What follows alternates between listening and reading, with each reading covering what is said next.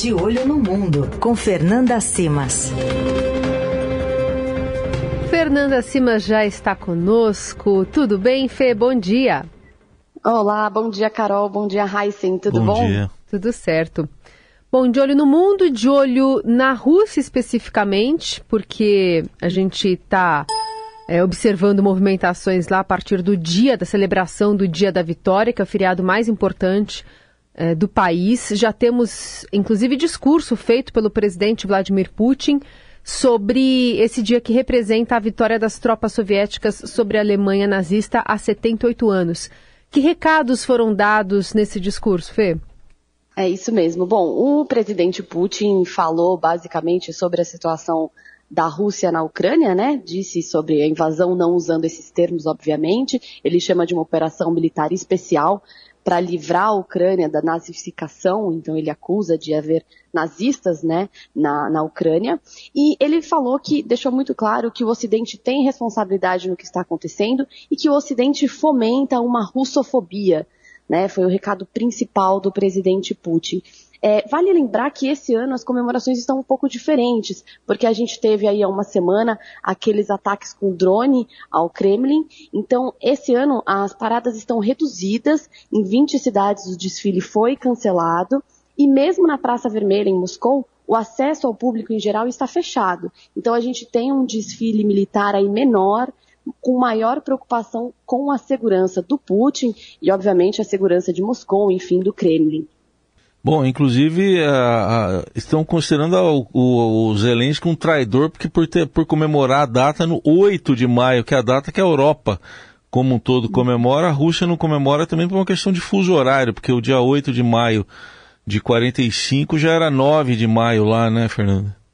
Exatamente. E aí é curioso que a gente teve na capital ucraniana, Kiev, ontem, no dia 8, a presença da presidente do Conselho Europeu é justamente para comemorar esse dia da Europa, né? E o Zelensky estava ali, participou, enfim. E a gente tem um simbolo, uma simbologia também curiosa, porque lá atrás, no dia da vitória, o que acontece? A gente tinha a Ucrânia ocupada pelos nazistas, ocupada pela Alemanha de Hitler, e aí você teve toda essa, é, essa vitória né, em cima da Alemanha nazista. Então agora a gente tem essa simbologia. A Ucrânia fala que continua ocupada agora pela Rússia, então por isso eles inclusive passaram a comemorar no dia 8 e não mais no dia 9 esse dia da vitória, enquanto Putin reforça que isso é um discurso para o Ocidente, é um discurso contrário à Rússia e que nega o que aconteceu na história.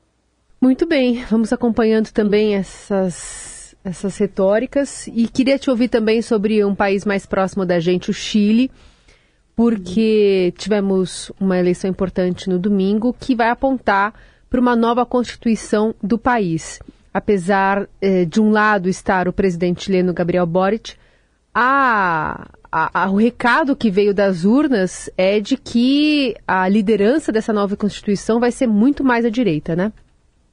É, exatamente. Eu acho que é importante a gente lembrar que esse processo todo começou lá em 2019, com os protestos pelo aumento da passagem, e aí se transformou num protesto generalizado contra o status quo ali no Chile, e o que saiu dessas manifestações foi o pedido de uma nova Constituição. A Constituição que vigora hoje no Chile é da época do, da ditadura Pinochet, de 1980.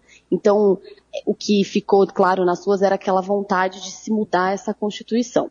Bom, em 2020 foi feita eleição pela Constituinte e foi uma grande vitória da esquerda, dos partidos à esquerda no Chile.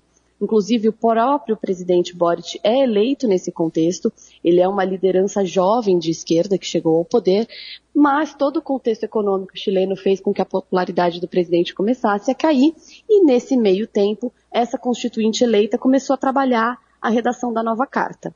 Bom, o que saiu foi uma nova carta muito progressista, muito à esquerda do que era, né?